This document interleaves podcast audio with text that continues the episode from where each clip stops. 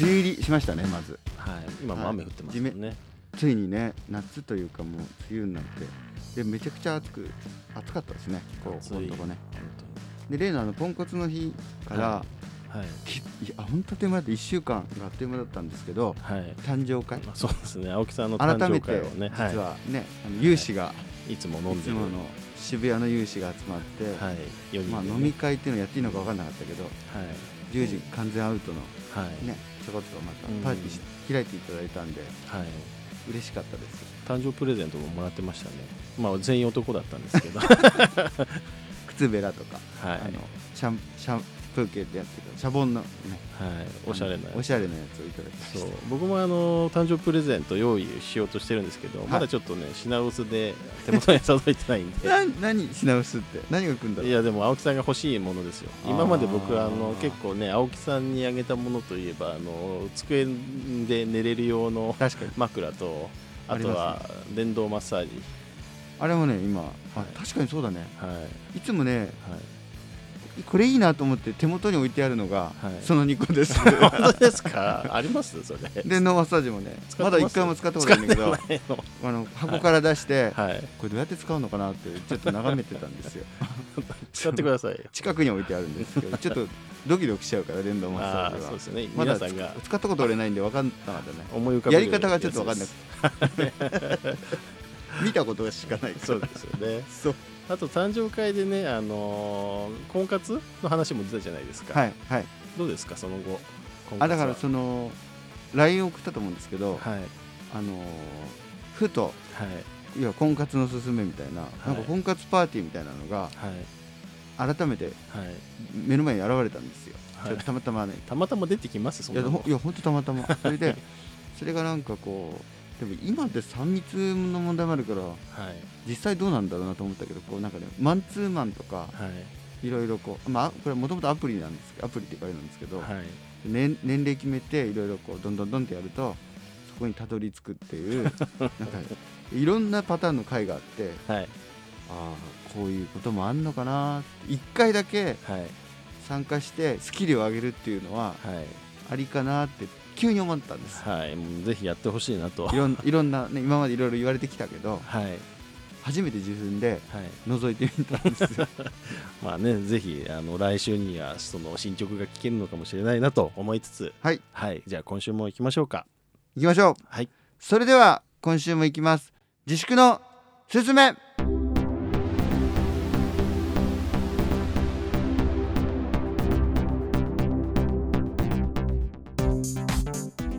はいということで始まりました。自粛のすすめ。第6回目ですかね。あもう6回目ですね。いいですねこの毎週毎週ね。でも1はい、週間あっという間ですね、本当こにれちょっとやばいですね。すぐ来ちゃそれだけはね確かです。はい。ということであの番組前半は最近の音楽業界の情報について2人で話してやっていきたいと、ですね。なんかいろいろいろいろ進展が、ねなんか先週からね1週間で、ねま、あれだよね。はい。いろいろなね、はい。不倫事件とかもそうです そけれども 音楽業界の話じゃないあでもおあそうか。芸能芸能関係ですね。まあいきなりねすごかったけど、まあうんそんなことよりですね、はい、ということであのちょっとこの1週間で起こったことなんですけど、まず6月8日にはい。沖縄のライブハウス G シェルターが閉店。配信中心へのすね。事業へ転換と。ね、うん。G シェルターも行きましたよ。こうまさにこのジメジメした感じのはい。雰囲気のあるライブハウスっていうか狭いですからねあそこもうね、んなんかもうこれはでもそのただ単に閉店するわけじゃなくて、うん。もう思い切って配信中心への事業に変えちゃおうっていうことでまあちょっと前向きっちゃ前向きなのかなとは思うんですけどそうですよね。なんか、うん。えあれなんですよ。もともと映画のはい、試写会やったりとかうん、ライブ以外のこと結構いろいろやってますよね。はい。だからそれこそ水曜日のカンパネラとかその当時うんそのはい。行きましたよ。その一緒に。あの上映会見に行ったりとかもしましたし、うん。やっぱいいろいろその店長はもともとねあのバンドの人ですけどはい。いろいろやってますよね。なんかアイデアが。だから最新まあ会場狭いっていうのもありますけどいろんないあれなんじゃないですか。発信の仕方を角度を変えていくっていうところなんですかね。うん。同じ沖縄のアウトプットもなんかライブを始めるってそうですね。言ってますよね。ニュース出してました、ね、一番元気なライブハウスなんで。いつか会いたいですね。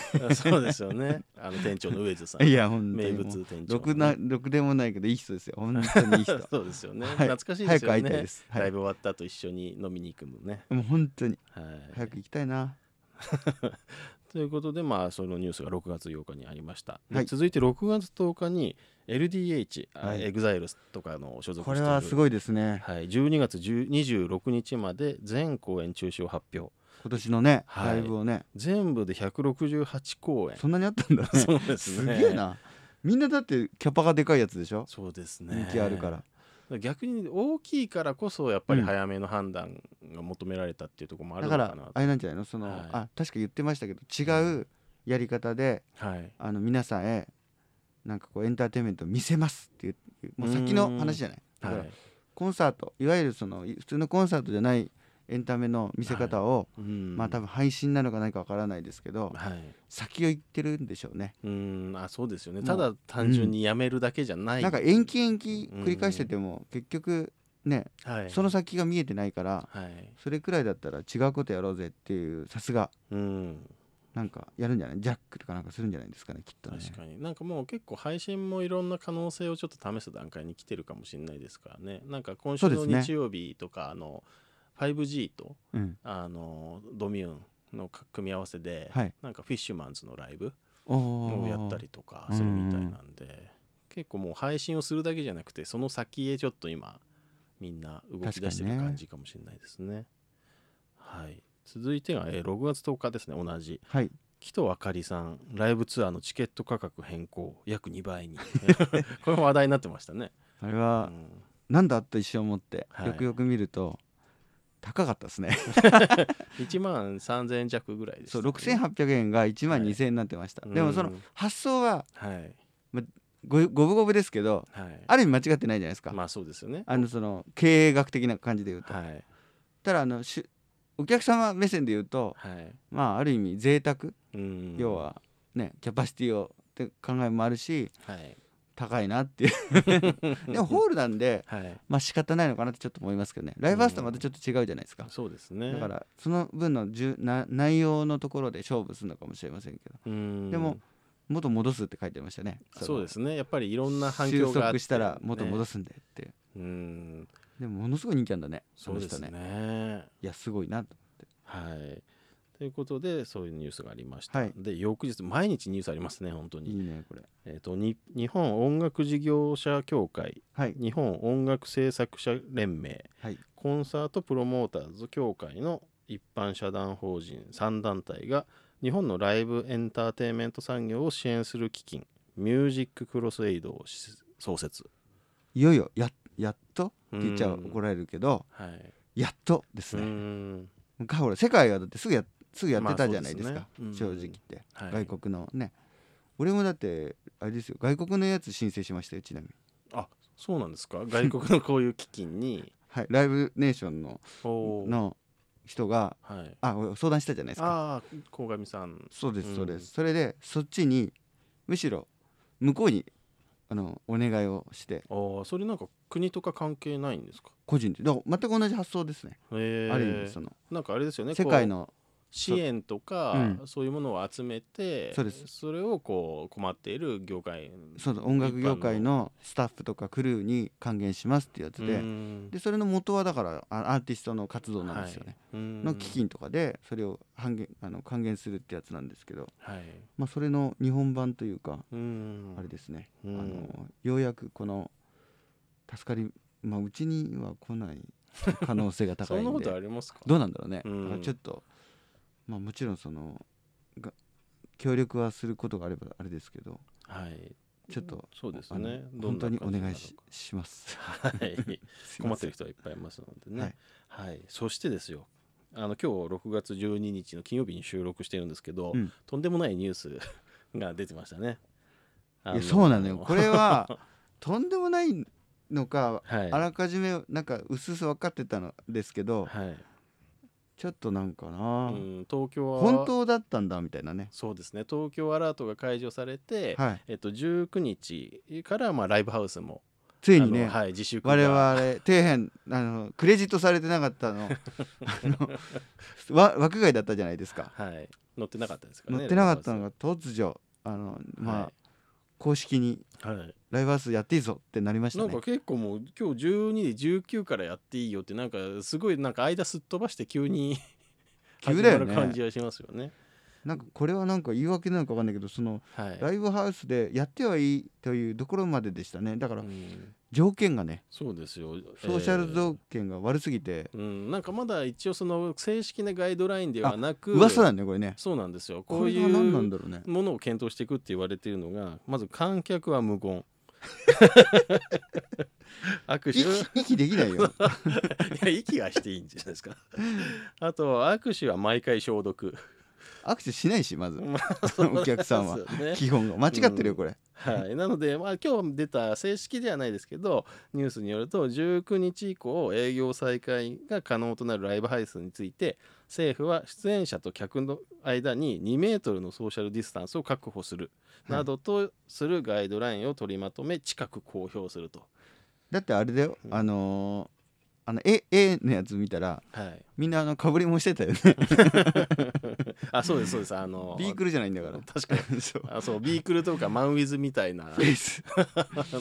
そんなのしないでしょ。それアーティストとしてダメでしょそれ。だってドラマの収録だってはい。してなかったしてないよね。あー確かに本番はね。そうですよだからそうですよね。今のそのフェイスシールドに関しては出演者とはい。お客さんの間を2メートルまず開けなきゃいけないと。で2メートル開けられない場合はフェイスシールドを着用しろそういうことか。はい。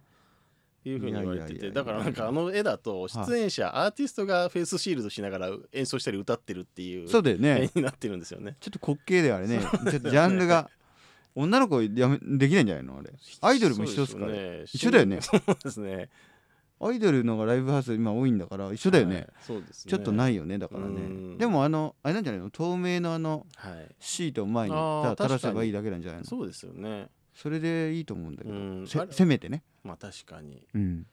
青木さんはどうなんですか？やっぱりああいう幕を垂らしてはい。客席とステージをちょっと区切るっていう方法は結構現実的だと思ってる感じですか？えっとねはい。今日はそう思ってるけどはい。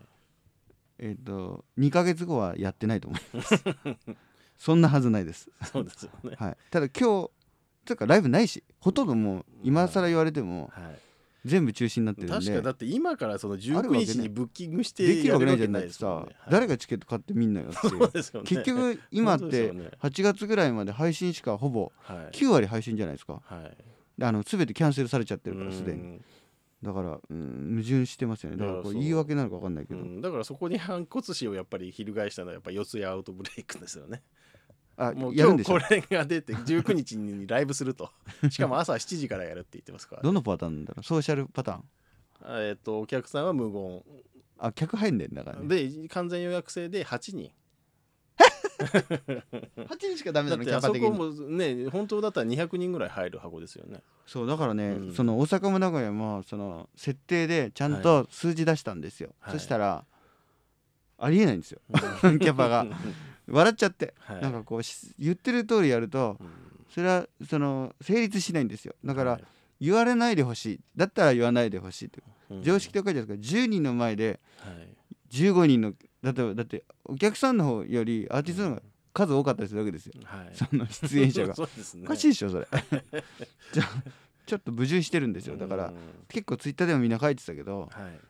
ライブ見たことありますかみたいな答えでだから知らない人が勝手に言ってるだけだからうん。もう話になってないのよ。だからはい。そのプロの人がいろいろこう間入ってこういうやり方じゃないんですかっていうので言ってくれる分には分かるんですけどうん。全てが同じルールなわけないでしょっていう。だったら満員電車なんとかしろよってね。あれを規制しないのにはい。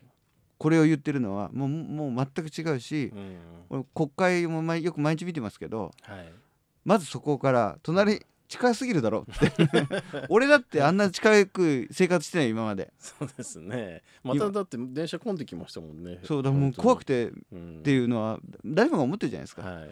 それをなんかあんなんしてるぐらいだからちょっとよくわかんないですね。ね非常に滑稽なちょっとだから面白いなと思って、ね。やりたいけどね。だけど、はい。ちょっと今言われてもな感はありますね、うん。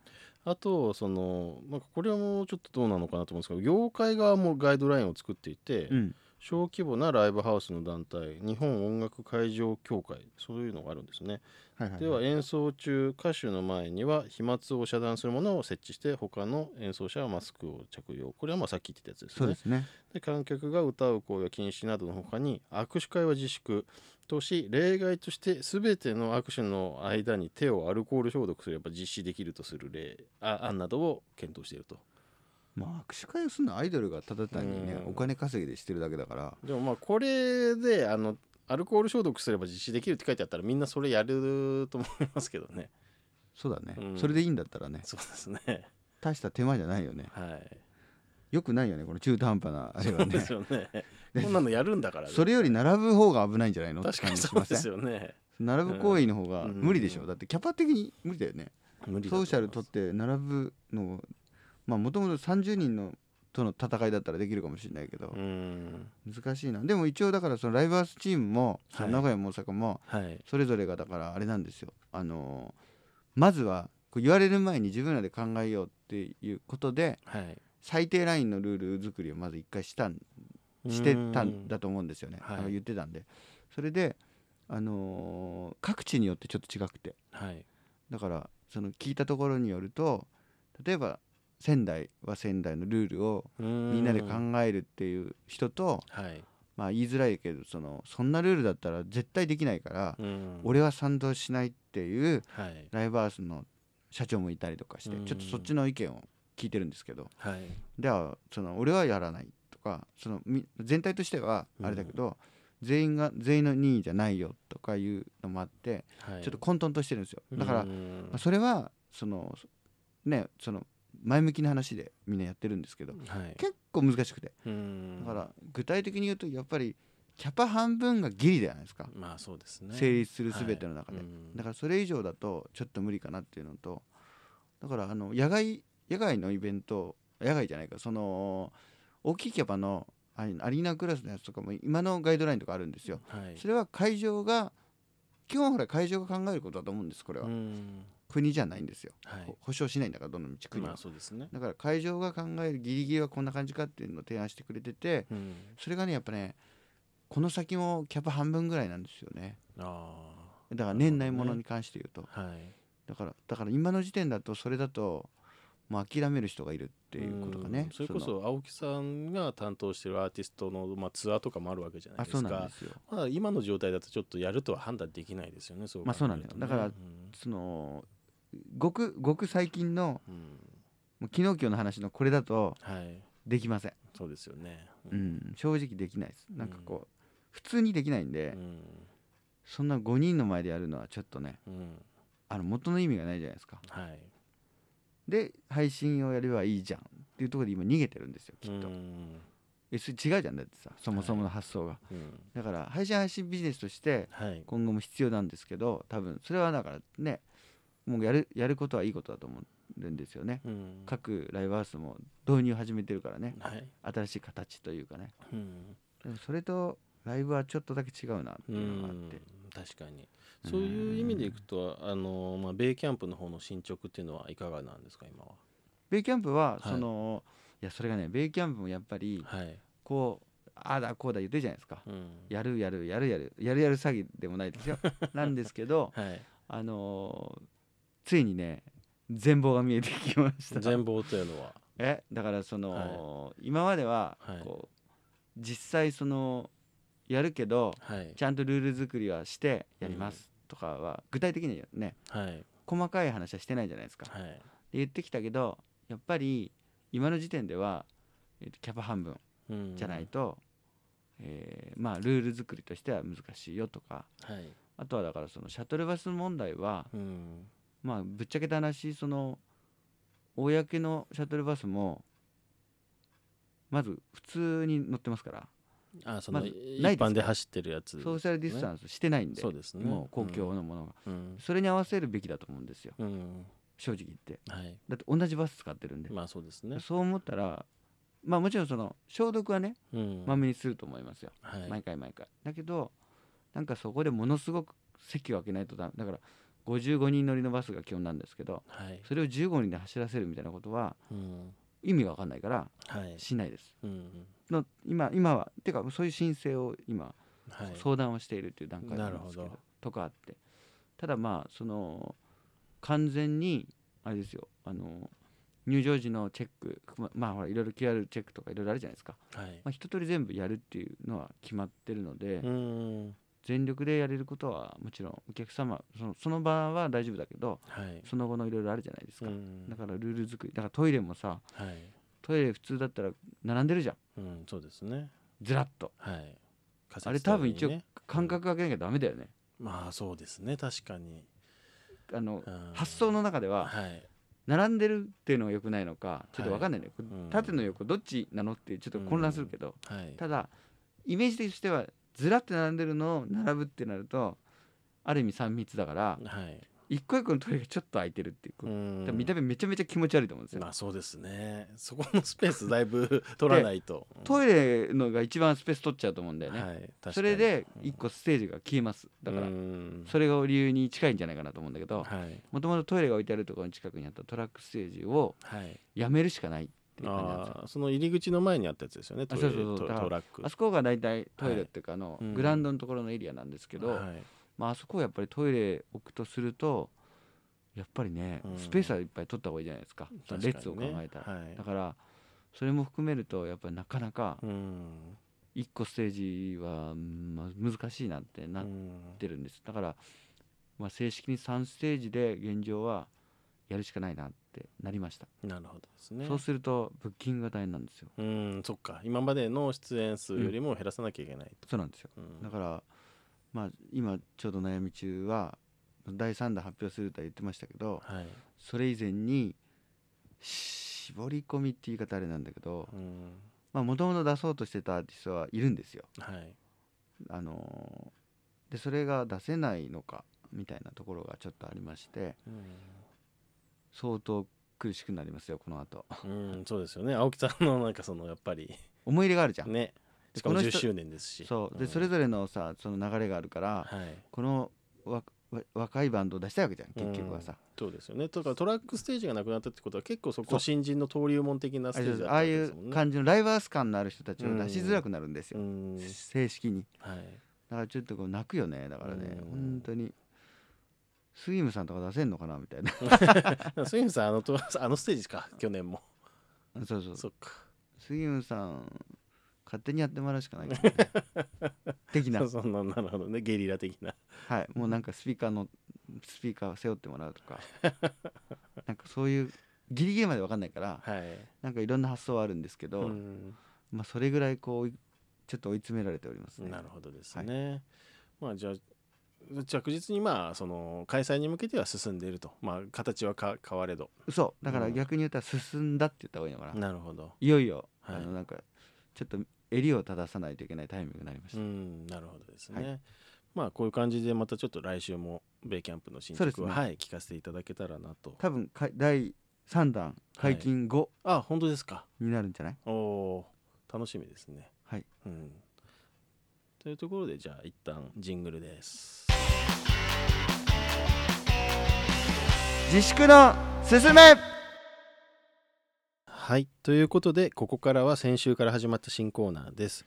青木さんと西澤で新人アーティストを発掘して紹介していく「55レディオスターへの道」というコーナーです、えー先週は夜な夜なウィークエンダーズと中川雅俊さんを紹介しました。はい。はい、ですね。うん。夜な夜なウィークエンダーズやっぱりあ評判良かったですね。評判良かったというか評判いいですよねそもそもね。喜んでくれてました。はいあの担当が担当の方にあ本当ですか？伝えたんですあのこれ勝手に取り上げちゃいましたって言ったらはい。最高ですみたいな感じでなんか。おツイッターもリツイートしてくれてましたよ。あちゃんと反あいや言ったからだね。反響があってよかった。っっていうかた喜んでくれたからよかったなとね中川君もリツイートしてくれてはいはいはい、ありがとうございますって言って書いてくれてましたよ。中川君そうそうそう。だからあれだよねテトのね。はいそうそうそうそう。でちょうどあのテトがあれだったんですよ、あのーリリースしたんですよシングルを、もうこのでタイミングで。はい。うん、なんだけどそのほらいこのタイミングだからはい。普通に流通するより自分らで売った方がいいってなって、うん。入れなんかねあの通販はい。限定みたいな感じで、受注生産みたいなやつなんですけどはい「フォープロローグ」っていう4曲入りのはい。シングルをリリースしてこのほらジン。おージンこれねメンバーが手作りではい。全部責任編集したっていう結構あなんかすごい読み応えありますね。けど中にちょっといいねこの。なんか見たことのある。この真ん中にはい。特に見てほしい。俺がこれ言うと恥ずかしいんですけどはい。小池貞俊と青木勉の対談っていうの。何話してるんですかこれ中あで結構俺いい話なんでこれ出会いから出会いああなるほど。出会いの話とか、はい。あのー書いてあってはいあーだこうだ言ってすごくね、最後の締めが最高にいいんですよこれ、へだからーこれも例の。昔の青木さんのイケメンの写真じゃないですか。意外になこれね2万字インタビューレベルなんですよ。めちゃめちゃ なんかどどれぐらい喋ったんですか？えっ、とね脱線脱線ではい。1時間半ぐらいかかってた、ね、だいぶけか削ってもその分量ってことですか？そうなんですよ。だからでもなんかいいいいこと言ってて。最終的にはい。今度かいつまみますとはいこうまあその仕事っていうかこういい関係ではい。手と俺好きでねあの、はい手伝わせてもらってるんだけどはい。結果で言うとね最終的にあのわがまま言って俺何か一緒にやりたいまだ何も一緒にできてないなって話からはい。あの結果ね。はい。で手手とほら一人歩きしてっちゃったからそれで、うん。あの最後いい話としてはい。急遽まとまったのが、はい。テトと青木でイベントをやろうっていうのなったんですよ。はい。まさかそのねこれあの予定調和じゃないんではい。喋ってた最後のオチではい。なんか俺はしたいんだっていうところからその一緒にイベントやろうっていう企画をやろうっていうところで対談は終わってるんですけどうんはい。これすごくいい話ではい。ちょっとねまあ今年は無理だろうな、うん。来年の企画としてはちょっと一緒に何か考えれるっていうね。はい。これ一応本当に来年のテーマですね。ああいいですね。嬉しいんですよ本当に、はい。これまだ買えるんですかこの時買います買いああま本当ですか、はい。気になった人はぜひすですね。テトのページからチェックしてみていただければと思います。ということで、えーはい。今週も、えー新人紹介していきたいなと思うんですけど。いや本当あっという間だからさ。いやそうなんですよ。もう多分今週なでかなかこう ネタじゃないんだけど。そ俺何してたんだろう1週間みたいな感うじで。いやいやなかなか今出会えないですよだってライブもやってないし。今週何してたかって言ったらまた相変わらず、そのブッキングの件とかいろいろやってて。はい。であもう変全然違う話しちゃってるけど。あの午前中はあれだったんですよ、あの練習っていうのしてて、うん。そのギターの練習っていうのをやってたんですよ。う、うん。でなんでかっていうとはい。その忘れらんねえよのはい。あの忘れらんねえよべであの忘れんの曲あるじゃないですか、はい。それのなんかわかんないんだけどそのまた動画を撮ってくれって言われてその柴田あ今企画やってるんですよ。で、はい。柴田が歌ってるやつにはい。合わせて歌うっっていうやつがあってはい。それでそれをどうせやるんだなこれこの前のポンコツの日にはいなんかやってくれたじゃないですか、うん。歌歌ってくれたから。はい。じゃああれを真似しようと思ってあれの逆バージョンではい。あのあそうだから家のはい。これね恥ずかしいんだけどはい。ついに公開されるんですよ。青木さんちが。そう。僕が行った時はまだ何もチラ見ですけどチラ見ですけけど、はい。あのーはこれい初出しです。はい。後ろに斜め後ろにはい。本棚があってみたい本本棚ちょっと用意してたんで。はいでこういろんな漫画とかいろいろあるんですけど、はい。でそれの前ではい。その歌うっていうのを撮ったんで多分そのうち公開になるなるほどですね。全然関係ない。すいません、新人コーナーなので。で、はい。えっとそうなんです。それで、はい。えーとはいえもともと気になってたバンドいたんであそういえばと思ってこの間言ったけど、はい。本当はいたんです。あの若いはい。若い高校生のバンドの子で、はい。気になってたバンドがいたんで、はい。それをそういえばしょそそれだと思ってはい。一応紹介させてくださいということではい。えっ、とコントンキャンディっていう。コントンキャンディはい。えっ、と高校もうさ、えっと今だからその3年か。はい。高校女女子校女子校じゃない高校3年のはい。ガールズ4人組バンドなんですけど、はい。そもそもね言ってもこの人たち多分有名ではい。有名なんですよ。あそうなんっていうか学校が有名で、はい。む武蔵ヶ丘高校っていうその軽音部がかなり有名なやつで、いやそれこそあのほら突然少年とか。おだからあのー出身なんですよ。だからルサン最近で言うとルサンチマンもそうですけど、はい。あと錯乱前線とかあの辺のバンド系の子たちを、はい。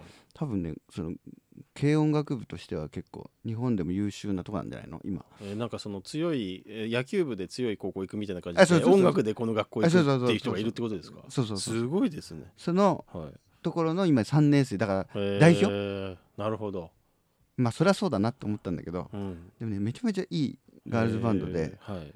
あのまあいろんなバンド最近いっぱいまたほら出てきてるねなんて言ってたじゃん。はい。だけどその中ではやっぱここをちょっとあの純粋にす好きなタイプのバンドでまあうんししゃもっていうかそのいわゆる正統派のガールズバンドのはい。くくりの中で言ったら爆発的にまあ売れると思いますけどこのままちゃんとやってくれればはい。もうなんか久しぶりに本当の意味で売れるバンドになると思うんですけど若いのにね。苦労してる人は結構いるじゃん。そのはい。キャリアのある人はね、はい。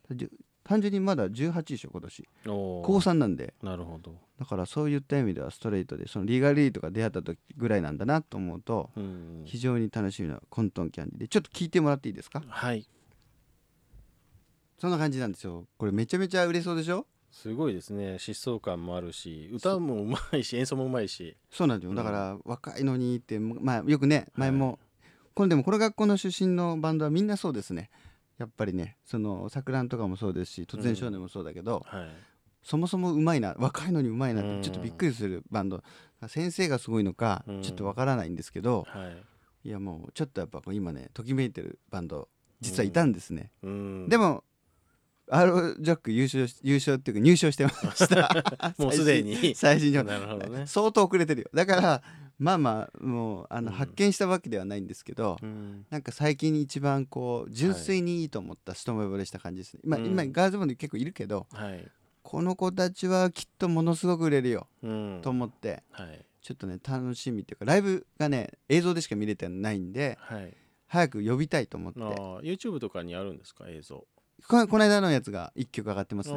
でもまだそんな感じなんですよ。だから本当の意味ではまだまだこれから世にまあ学生だからなかなかねきっとうんあのなんかね自粛って前書いてあったよ。あれはこの期間だから自粛として、あの全部ライブ決まってたのがはい。あの自粛してやめてました、うん。参加しませんみたいなのねまあでもね告知出てて。高校生でだって学校やってないのに。結構ね青春のすごいいい時期そうなんだよ。よね学校そうなんだよ。だから、うん大会とかもきっとあると思うんですけど、うん。夏のそうだよね。同じくできないのかね。夏のその甲子園に次ぐみたいな音楽のなんかた軽音部の大会とかあるんですよ、うあるじゃんなんか。はい。で優勝するとなんかロッキーオン出れたりとかもそうですけど、そういうの世界大会とかあるんですよ。あの学校の。でもそれにだって結構出てる人いますよ。他の知ってるバンドとかもその高校時代に。うんだからもったいないなと思いながらもまあまあまあ高校生は高校生なんでうん。プロでやってるかどうかは分からないからはい。ただイベントには誘いたいなと思っていてうん。早速メール実はしたんしてたんです実は。はい。まだ返事ないけどね。まあ高校生ですからね。そうなんだよな。変なおじさんから連絡来たかはい。そんなおじさんいっぱいいるかもしれないからあの業界の人がね確かに。ねいるから。もういっぱい声かかってんのかもしれないですよね。だからまあちょっといつも切ない思いをすることが多いんですけど、うんまあではい。1年後ぐらいにはい「いや出してくださいよ」とか言ってくるやつがいるんだけど「お前もう連絡してるから」みたいな、うんまあね。散々無視されたのになみたいなとこあるんですけどね。はい。まあ出会いたいですね。ねコントンキャンディーぜひはい。覚えておい混沌としてます。本当に。もう自分みたいです今。今の俺みたい。確かにね。混沌は漢字じゃなくてあのアルファベットでね。あそうですそうですそうです、う歌詞の中はねやっぱねその混沌感が出てくるんですよ、うん。なんかこうほらそう若若い若者のこうはい。揺れ動く心とかあるじゃないですか、こうん。う行ったり来たりするような。それがやっぱね女性ならではのねはい。すごくリアルでねこう刺さります。なるほどですね。はい。そしてで僕の方なんですけど、えー西村信弘さんです。またソロ来ましたね。男性ソロシンガー。どっから見つけてくるんだいやころうねれも あのー連絡くれたんですよ。あのストーリーライターえっ、とスタッフの方からで。ここれすごいんですよ。あのプロフィール京都を拠点として一人で活動しておりはい。ライブや音楽経験がなく今回のリリースで初めて世に出る21歳の新人ですと。まだあれだ。卓録やろうじゃないけどこうあれだな。ライブしてないのね。でさらにすごいのがこスタッフはいいの？のスタッフさんのこれちょっと読み方が分かんないんですけど A7LG チームも活動実績やレーベル実務経験もなく始めたチームですって。まだ全員が始めたばっかりなんです。チームって何人いんのよ？いやちょっと分かんないんですけどあのこの読めないじゃん。そうなんですよ。読み方もちょっと聞き聞きたいなと思うんですけどちアナちゃんとアナル？G チームアナログで。アナログが。いやちょっ簡単じゃない？と確かに。確かに。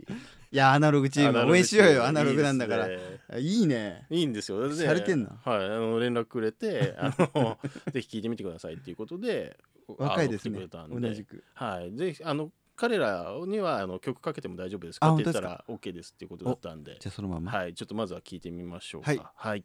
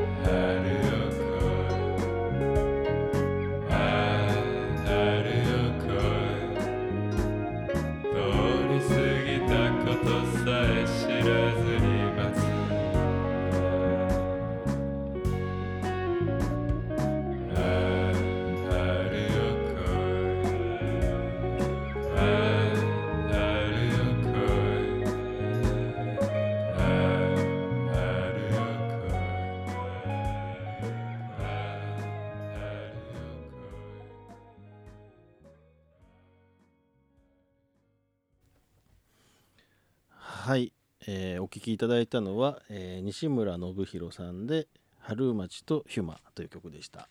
いかがでしたか？いやーまず声も良かったしはい。こう好きですよ、うん。このいい感じのその、はい。このグルーブというかこのね、うんうん悪い悪い人だったら嫌だなって思いました。う んどういうことですか？悪いいやちょっと怖い怖い人よく知ってるんでこのこういうジャンルの怖い。人 なんかすごいやっぱりああいうハッピーエンドとかそういう流れも感じたりとか、あとはまあ最近のあのヨギとかそうね。あのそういうシティポップ的なものも感じるしあとははい。なんかこのちょっとサイケな踊ってばかりの国とかね。ね。そういういろんななんかやっぱり、そうなんです、うん、怖いなと思って。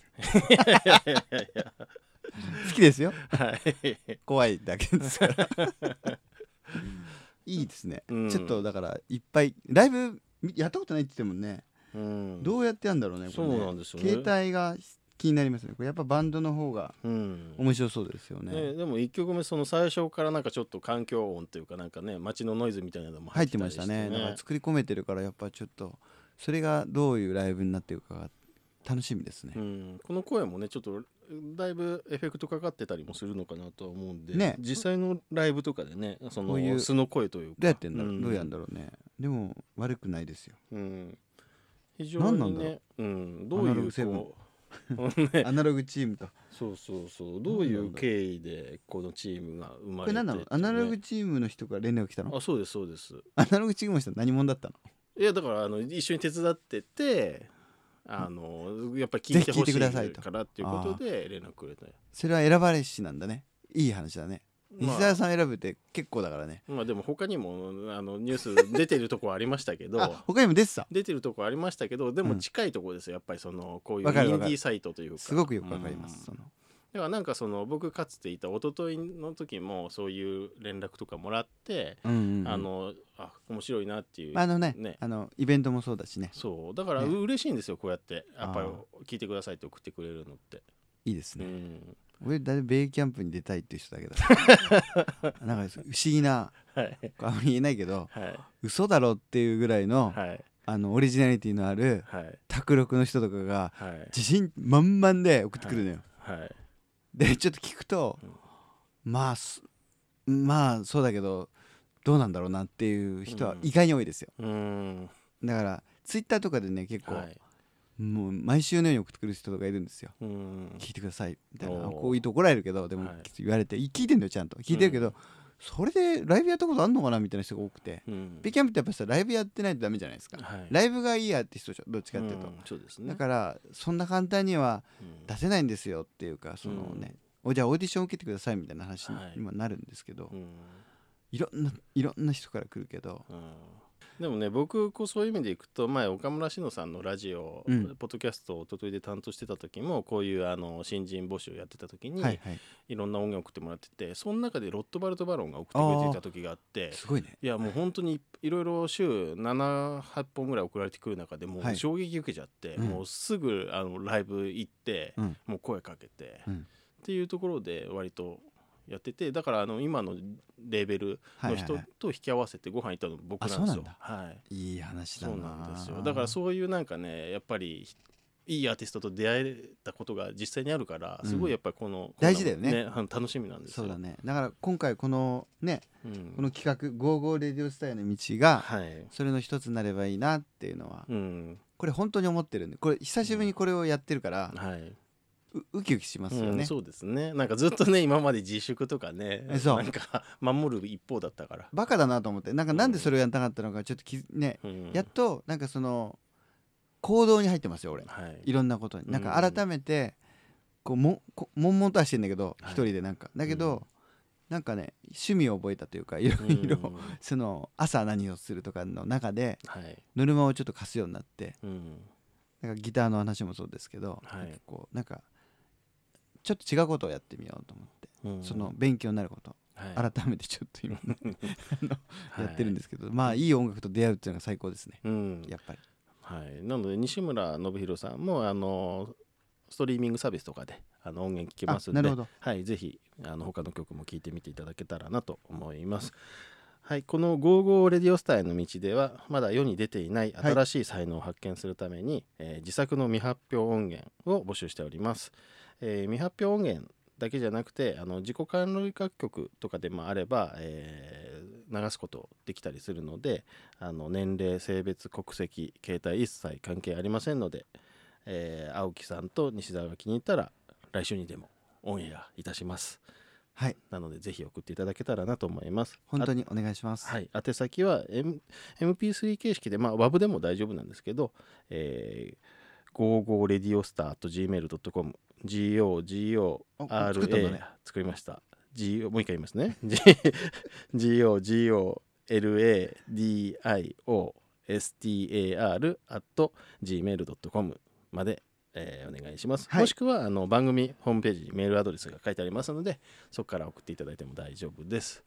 よろしくお願いします。はよろしくお願いします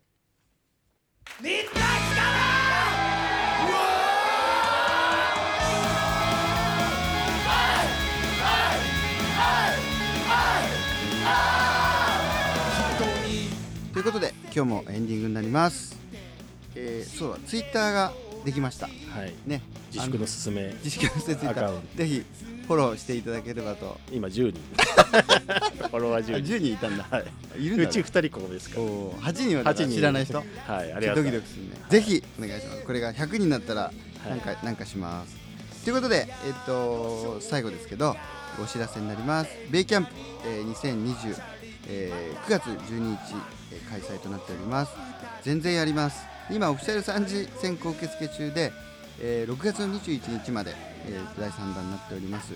で、えっと、こちらはですね今、まあ、まさに、えー第3弾アーティストを、えーすごく調整しておりますので一応来週解禁いきなりですけど来週解禁予定で進めてますのでお楽しみということでお願いします。そして、はい。AT フィールドは20周年です今年。おめでとうございます。はい、まあまあ20周年やれることがなかなかなかったんですけど、えークラウドファンディングということでですね。えー12月22日。の頃にはちゃんとライブできるでしょうということで、はい。えっと、ツタヤオーイーストを使ってですね、えー我々 AT フィールドの20周年記念イベントをやります。題して20周年ライブ開催ドキドキとロックを続けていきたい。フォーエバーヤングオアダイ。最高ですよね。永遠に若いから知れたやっぱ俺タイトルネーミングあるね。センスあるなと勝手に思っておりますであのこれがですねあの皆様のご支援を今お願いしておりまして、えっと、クラウドファンディングというのを使ってですね、はい。えープロジェクト立ち上げましたのでぜひ協力していただければと思っております。はい。内容的にはあのーまだあの絶賛ブッキング中でありますが最終的に面白い内容になるはずですのでよろしくお願いします。はい。そしてクリフェス2020はい。これはもう着実に進んでますね、い、ろんなことが。素晴らしい。はいでえっと言います。2020年。11月1日、はい。えー大阪城音楽堂で、えー初のクリクリトリクリスの大阪城ヤオンはい。野外です。ね。そうですね。で一応ヤオンもあのだんだん今決まってきましてあのキャパ設定とかはい。今今の時点で決まってきたんですよ、進んでるんですね。うん、で今ね基本1000人まではいいはいって感じになってましたんで、あのまあまあまあそれ以上入れたいとこですけど、まあ、はい。まずはそこを目指してということで、はい。えー今お先行 E プラスの先行中なんで、ファミリーマート先行ですね、はい。ファミリーマートに行くとクリフェスの、えーポスターが見漏れなく見れるんで、はい。ちょっと写メ送ってほしいですね。あ俺は大阪ね行けないからね確かに。誰かいたらいいと思うんでよろしくお願いします。ということではいこれで今週も終わりになりますけどはいあっいいという間でしたですか？ねはいということで AT フィールド青木とはい SW 西澤がお送りしました。また来週。さよなら。さよなら。頭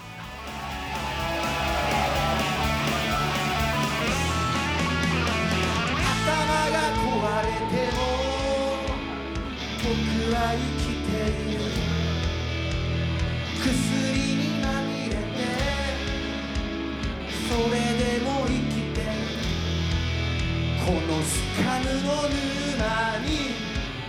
僕は